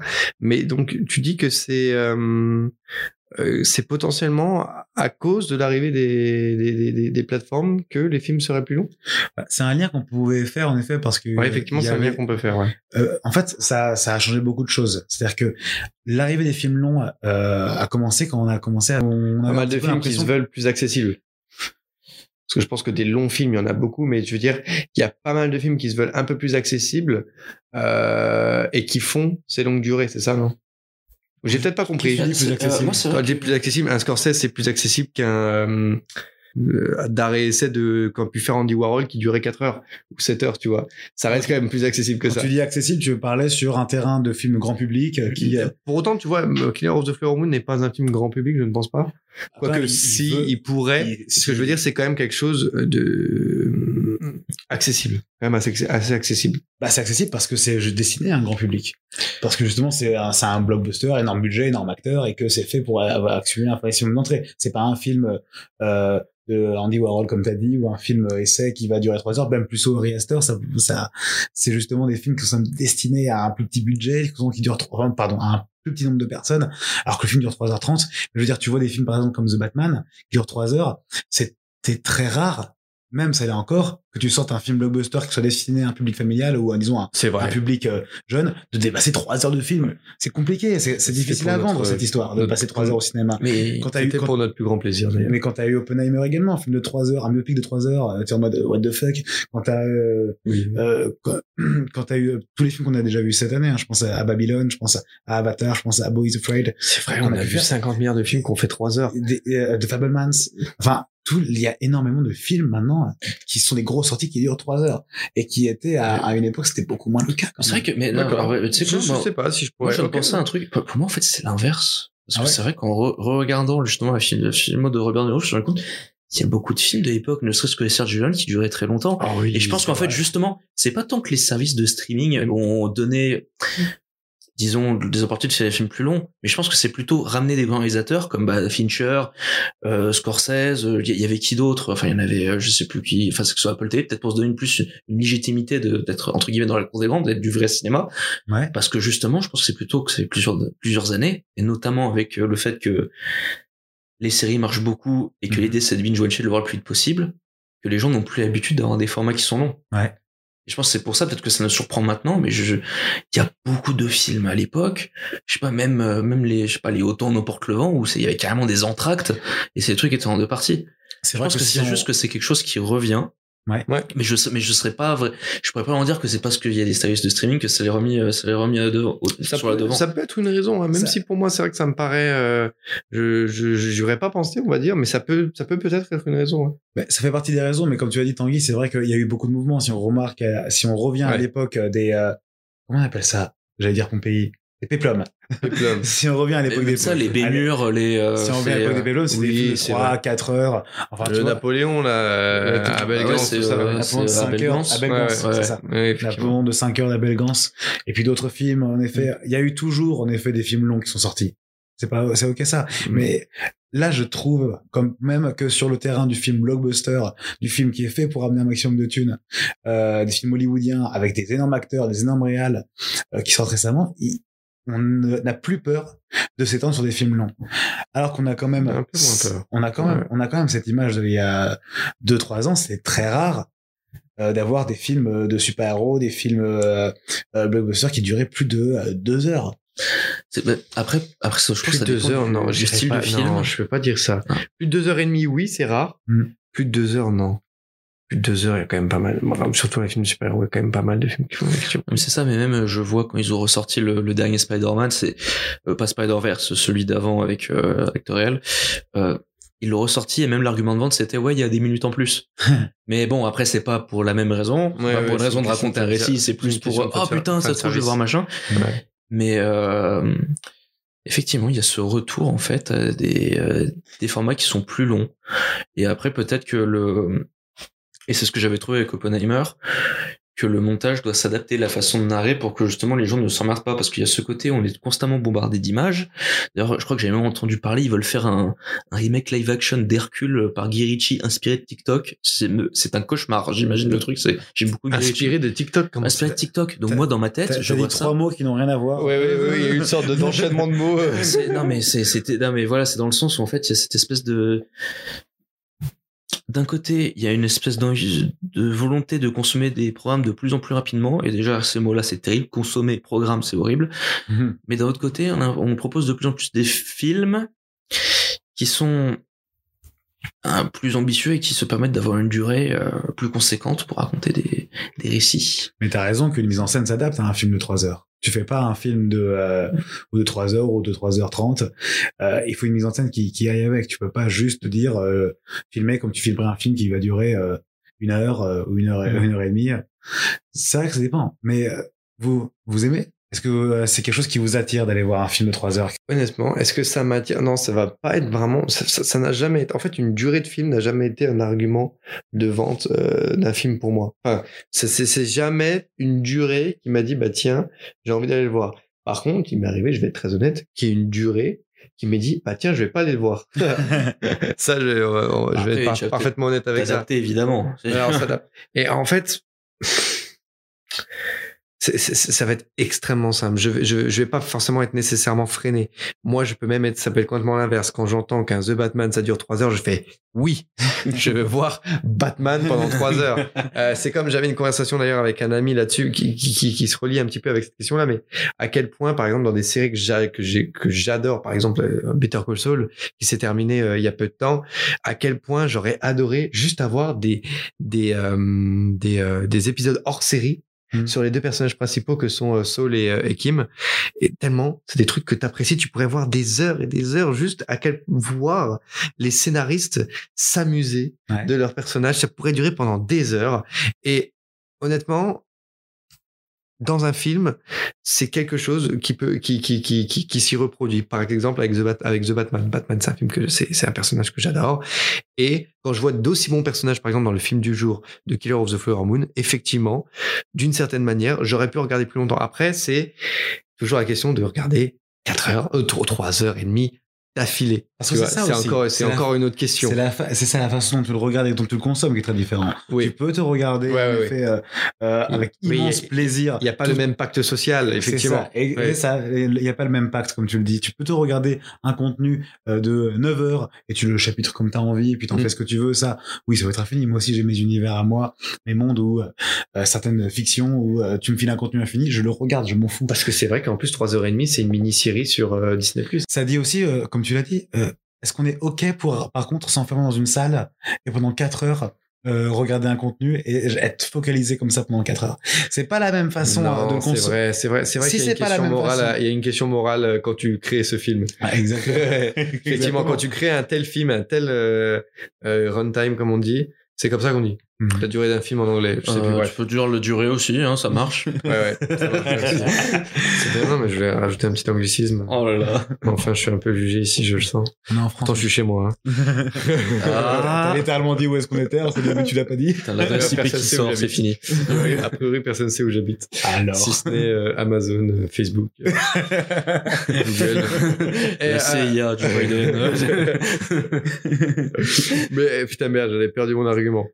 Qu'est-ce que j'allais dire Bah, que c'est une séquestration de s'enfermer pendant 4 heures. Ça oui, c'est enfin, c'est c'est c'est un c'est un vrai choix moral euh, de la part du de l'auteur euh, quand tu dis bah non, moi, je vais et je- Je vais enfermer des gens pendant 4 heures. Ils vont me faire confiance et d'abord c'est vraiment aussi une, une, une petite paire de couilles quand même aussi. Ouais, c'est Euh, Je non, pense- je pense- pas, je vais faire un film de 3h30 sur euh, euh, du point de vue des Indiens entre guillemets. Bon, non, en, en grosse partie une bonne partie de point de vue des, des, des Indiens natifs. C'est vrai que dire, je pense que mon histoire est assez intéressante et que je suis un assez bon metteur en scène Oui. pour qu'il se fasse Ouais, lâcher ouais, pendant ouais. Non, vraiment, ouais. Je fais confiance à mes personnages. Mais du coup, ça correspond à ce que tu disais, Tanguy aussi. Il faut l'adapter, cette mise en scène, si elle dure 3 heures, 4 heures. J'ai dit ça, moi, pardon. Mais sa mise en scène et pas son montage. Clin d'œil Ah. Oppenheimer, clin d'œil Oppenheimer. Non, Oppenheimer. c'est Bah peu oui, mais mal. c'est intéressant de un petit voir peu de mal avec Oppenheimer, excusez-moi. Mais c'est intéressant de- voir les expérimentations qui sont faites. Oui, voilà, de, voir cette fluidité que, euh, que, que, que Scorsese, lui, a pu implémenter dans son, dans son film de 3 heures et Ouais. demie, sans avoir ce, ce, ce putain de montage bande-annonce qui est euh, Oppenheimer, tu vois. C'est ça. Et tu vois, par exemple, euh, je prends un exemple que j'aime beaucoup qui est Babylone. Il commence, euh, il commence à fond, il est hyper rythmé, Mm. et plus le film avance, plus il s'éteint. Oui, petit. ah oui. Il s'éteint. Il s'éteint, et euh, c'est vrai que c'est pas le rythme des films en général. En général, l'inverse. plus t'avances, et plus t'as un crescendo, et tu augmentes, et puis tu finis en Ouais. explosion. Et à la fin, t'as Thanos qui fait Ah, je suis inéluctable. Bref. Et, euh, Il y a une explosion. c'est non, vrai. non, Mais- non, maintenant que j'y pense, dans la bande-annonce, je me souviens, je crois qu'on voit une explosion, mais elle n'est pas montrée dans le film.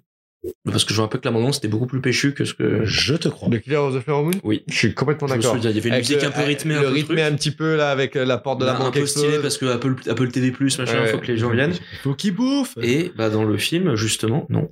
Et dans Babylone, c'était justement, euh, et dans Babylone, euh, c'était justement de voir comment euh, ce temps long passe et comment, un peu à la Killer of the Flower Moon également, et ben plus le film avance, plus on est en train de l'étouffer, de le mourir un petit peu avec. On est plus dans une démarche. En fait, C'est limite un t'as- choix de mise en scène, la longueur du film. Mais, mais, mais- mais ouais, c'est Vous fou. la longueur du film, euh, on, on, Ah, on raconte ouais. déjà sur le film en Eh lui-même. ben, écoute, je crois, que- je crois que totalement. Ouais. Je crois que C'est totalement. ce que j'ai dit. Hein, je- Mais oui, mais le, la- la- le, le fait que tu fasses euh, un temps long, donc tu vas t'accrocher au personnage, tu vas être bloqué avec eux pendant 4 heures, tu vas développer une relation qui est très différente de quand tu bloques une heure et demie, que tu as tout un arc à développer, euh, intro développement conclusion, et où là justement t'es euh, euh, t'es pas vraiment, t'as pas le temps de, de, rester avec ce personnage-là de le vivre un truc avec lui. Tu, tu es juste, ok, toi tu m'embarques dans cette aventure-là, bah, j'espère que tu vas gagner. Et tu, tu rentres dans quelque chose de beaucoup plus dynamique, tu rentres dans de l'action. Mais là, non. Là, tu peux prendre le temps de détendre une émotion, détendre une histoire. Et, euh, et c'est ça, et c'est, c'est, c'est, c'est ça où le, le ressenti est pas du tout le même. Hmm. Et où tu as vraiment ce ressenti de passer du temps avec tes personnages. En général, c'est quelque chose qu'on ressent plus avec euh, des personnages de série, ça. C'est-à-dire que, vu que tu vas euh, voir euh, euh, un épisode tous les soirs, euh, au- au- en une semaine, et ben, t'as passé beaucoup de temps avec un quotidien de personnages. Et, euh, du coup, tu es attaché émotionnellement à eux parce que tu as, tu es rentré dans un quotidien, pas dans une action spectaculaire, dans un quotidien. Et là, c'est ce qu'on fait avec un film de trois heures. On rentre dans une forme de, de quotidien, de normalité, et c'est là-dedans qu'on va euh, nouer une espèce de cadre intime avec euh, les personnages qu'on va euh, qu'on va partager. Et du coup, l'émotion est très différente. Le ressenti, euh, le rapport, la, le relationnel est, di- est différent avec ces personnages-là. Et du coup, là, tu as un nouveau panel de, possibilités qui s'offrent à toi. Mais après, ça dépend encore beaucoup des, euh, euh, des, des films et de ce qu'ils ont envie de mettre en place. Tu regardes le Loup de Wall Street, par exemple, il va à 2000 à l'heure euh, et il va à 2000 à l'heure et il s'arrête jamais, tu vois. et juste, c'est cocaïne, euh, alcool, euh, fric, euh, voilà. Putain, le, le talent de ce réel, on parle pas. Ouais, il est ouf. Le mec à 80 piges, il te sort le Loup de Wall Street, et il fait, en fait, je suis plus jeune que vous. D'ailleurs, c'est un truc euh, qui- qu'il avait sorti. Alors, j'ai j'ai plus exactement la traduction française de la phrase, mais euh, c'était euh, Scorsese qui disait qu'Akira Kurosawa, Akira Kurosawa disait, attention, que c'était vers euh, justement la fin de sa vie qu'il découvrait le plein potentiel du cinéma. Ouais. Et que c'est que maintenant qu'il découvrait le sens de cette phrase-là. Et effectivement, j'ai l'impression qu'avec ce film-là, euh, bah, il est vraiment au top de sa mise en scène, en fait. À un point où tu peux retrouver a- tous ces films Hmm. dans ce seul film, du coup, qui est en 3 heures de 3h30. Enfin, voilà. J'ai perdu la découvert, fin, mais voyez, vraiment- il a vraiment découvert la matrice euh, quand il fait c'est Néo à la fin. c'est ça, il a, non, c'est de l'espace, il a vu le monolithe, il a vu, ouais, ouais, c'est bon, Ah. il a, re- il a renaissance, revenu, voilà, renaissance, ce truc, quoi. J'espère qu'un jour, euh, au moins l'un de nous trois pourra, pourra savoir ce que ça voulait dire. Ouais, ce sera moi, je vous filerai une, une pension. Ouais. Oh la vache. Eh ben, on va peut-être s'arrêter là autour de la question. Bah ouais, moi ça me convient. Eh ben, ça me, moi, ça me convient. D'ailleurs, c'est moi qui décide. D'ailleurs, Bah oui, d'ailleurs c'est toi qui donc je vois pas pourquoi. C'est vrai? Mais Pourquoi je te parle finalement? Ouais, c'est vrai ça. C'est cool. Allez. Nous allons donc passer aux recommandations. Euh, Pour rappel, chaque chroniqueur a total carte blanche sur l'œuvre et le média qu'il veut recommander, à condition qu'il le justifie avec le thème de l'épisode. Euh, donc je sais pas si vous avez compris, mais c'était Killer of the Flower Moon le thème du coup. Et euh, Ah, on parlait, putain, on parlait pas d'Irishman. C'était pas The Killer et c'est dans un mois. Reviens Ah oui, dans le présent. C'est vrai. Et qui lui sera pas en salle en plus. Lequel. Mm. The- Ah, il est pas en salle The Killer Oh mince Ah, c'est con Va te faire enculer. Vous ne voyez pas tous les fucks actuellement que nous leur voyons. Ah là là Très bien, très bien. Euh, mesdames et messieurs, qui veut commencer? Euh, bah moi j'ai quand même beaucoup commencé. Commence donc un peu toi. Ou Tanguy. Bah, écoutez, euh, pour passer sur les recommandations, ah, je suis encore Si t'en as pas, sur t'en ce as pas, dire. c'est pas. Mais si j'en, bah écoutez, j'en ai une, je vais faire très simple. Euh, Once Upon a Time in America de Sergio Leone avec Robert De Niro. Once upon a time in America. The story of friends. As boys, they made a pact to share their fortunes, Agreed. Their loves, and their lives. Alors par contre, euh, là c'est 3h40, donc euh, c'est plus violent. Mais 3h40. 3h40, c'est plus long. Et c'est sorti dans les années 80. Donc Est-ce c'est qu'il y pour a ça Batman que. dedans? Euh, Il y a Batman dedans? Est-ce qu'il y a Batman dedans? Est-ce qu'il y a au moins Saul Goodman? Est-ce qu'il y a Monsieur Goodman? Euh, Il y, a- il y a Gotham techniquement, il y a New York. En quoi dans le thème? Tu penses que ça peut se rapprocher? Parce que ça raconte euh, l'histoire des États-Unis. Et c'est exactement comme pour ce film, où tu suis justement bah, De Niro qui est avec sa petite bande euh, de jeunes qui vont tous finir par... euh, alors ça va être un peu compliqué euh, si je commence à un peu dévoiler des spoilers, mais tu vas suivre leur vie, leur galère, toutes leurs petites magouilles pour essayer de s'en sortir, la cruauté de la rue, de la ville, des gens, et surtout, très important, de la famille. Voilà. La famille. Pardon. Oui. La famille. Réflexe. famille avec papa. Finalement, c'est un petit peu, C'est- un petit peu l'acte 2 de Killer of the Flower Moon. C'est euh, C'est bah, en fait le truc c'est que c'est- euh, ça a inspiré beaucoup d'autres films qui sont venus après. A Sergio Leone, il a de- inspiré un peu tout et n'importe quoi. Flash forward de 70 ans. bah, bah, voilà donc c'est pour ça. euh, je pense que c'est c'est bien de l'inclure dans une recommandation. Je trouve ça intéressant quand même comment l'Amérique, euh, justement, est un pays qui n'a pas une énorme histoire, mais comment elle sait très bien la raconter quand même. Bah ça. Bah, je veux dire, l'histoire est très jeune. Oh Ah bah, Olivier ah bah- n'est pas là Ah bah, Il vient juste de dire que ton pays n'avait pas d'histoire, ah Olivier. bah, quand t'as tué tous les gens qui étaient sur place, t'avais tout le pétrole. donc- oh putain. Oh mon dieu Oh là Non, là c'est là là. gratuit. Oh là là Allez, C'est gratuit. on fait- Allez, on, va fait- aller au McDo peut pour faire pénitence. peut- pour faire honneur à, son, à sa culture. C'est bon. Allez, on va, on va, on va au Burger King, c'est bon. On, en parle. Allez, on n'en parle plus. Allez, on rajoute pas une petite goutte de chauvinisme français là, s'il vous plaît Mais, euh, Ah oui, parce c'est grâce à nous s'ils ont leur indépendance. En fait, t'existes grâce à moi. Hein, ta petite conquête, hein, c'est parce que Napoléon il a vendu la Louisiane, enculé. c'est sympa les chicken wings, hein. Putain. Sauce cajun, là. ce qui était une recommandation à la base Oh la est vache. devenu un discours politique. C'est génial parce qu'en fait, on était de plus en plus profond et là, c'est terminé. Oh mon dieu. Tout sera gardé à l'enregistrement. Et sur ce que vos recommandations, du coup, parce que là, on est en train de partir dans un. Euh, ma recommandation, oui, ma recommandation, j'y viens. J'ai longtemps réfléchi. J'allais vous proposer encore une fois un autre jeu vidéo, mais j'ai décidé de ne pas le faire pour rester dans le cinéma. Et en fait, je vais vous proposer un autre film de Martin Scorsese qui est Silence, qui est sorti en 2016. Il me semble que notre mission est plus urgente que jamais. Nous devons aller retrouver le père Ferreira. C'est ce que vous avez dans le cœur l'un et l'autre. Oui. C'est donc Dieu qui l'y a mis.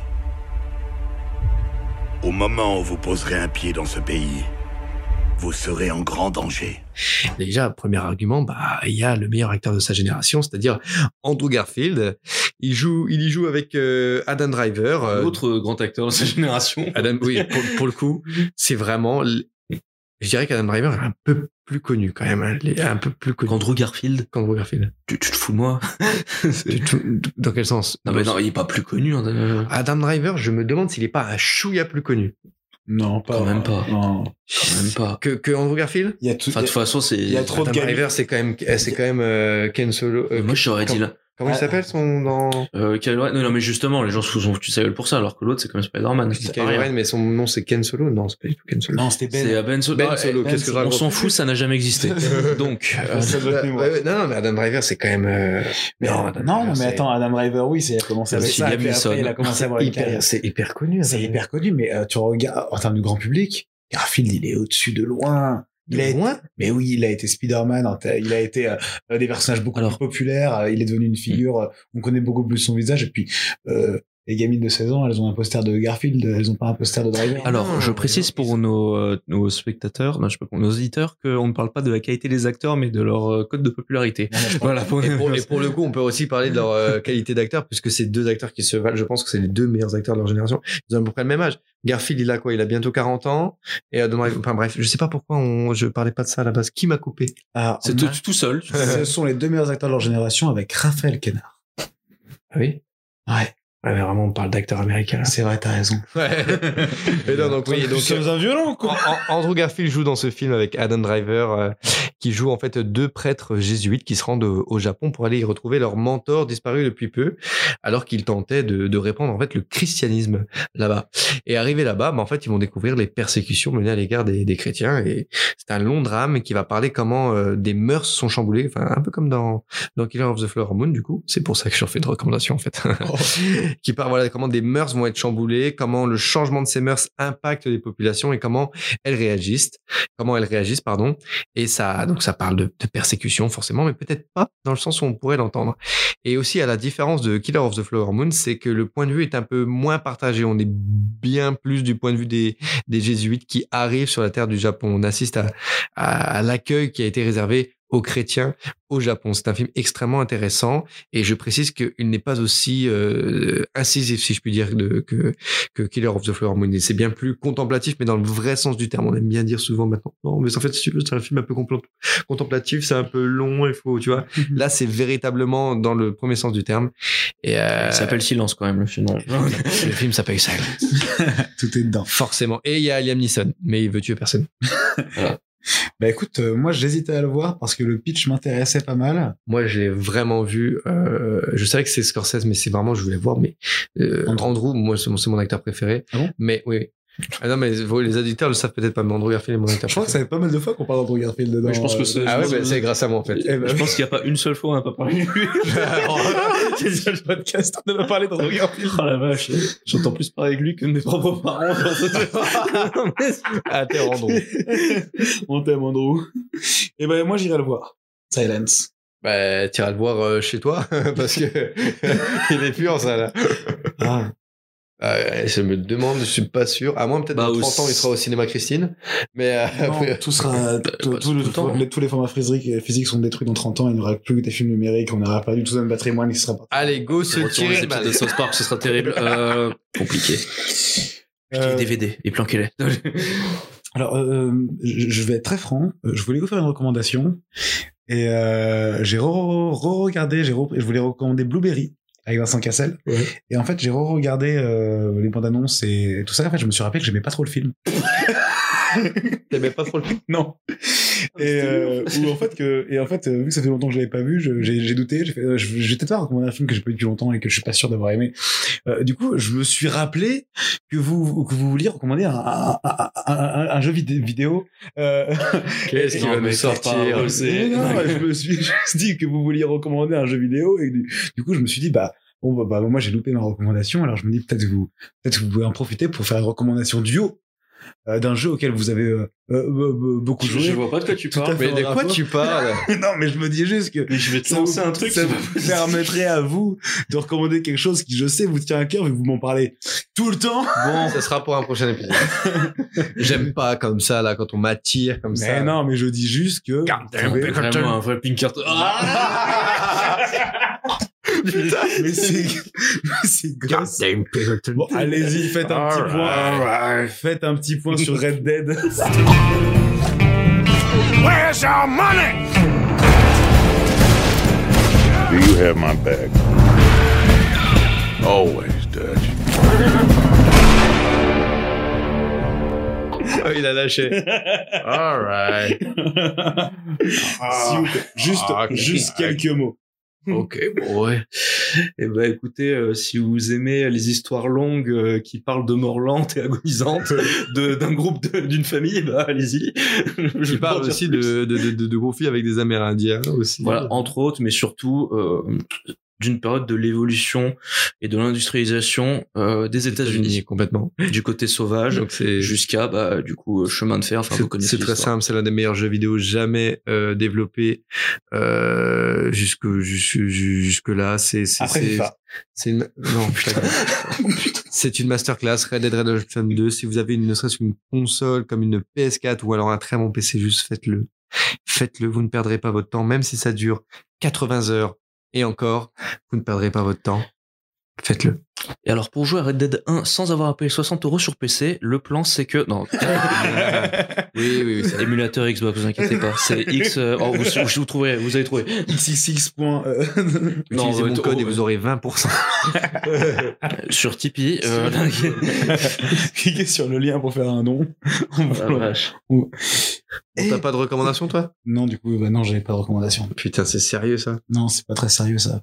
Pardon. Même pas un truc qui a rien à voir. Je sais pas un truc que t'as vu récemment. Euh... Un truc que j'ai vu récemment, ben, Je sais pas, euh, je, je, je, euh, je ben, non.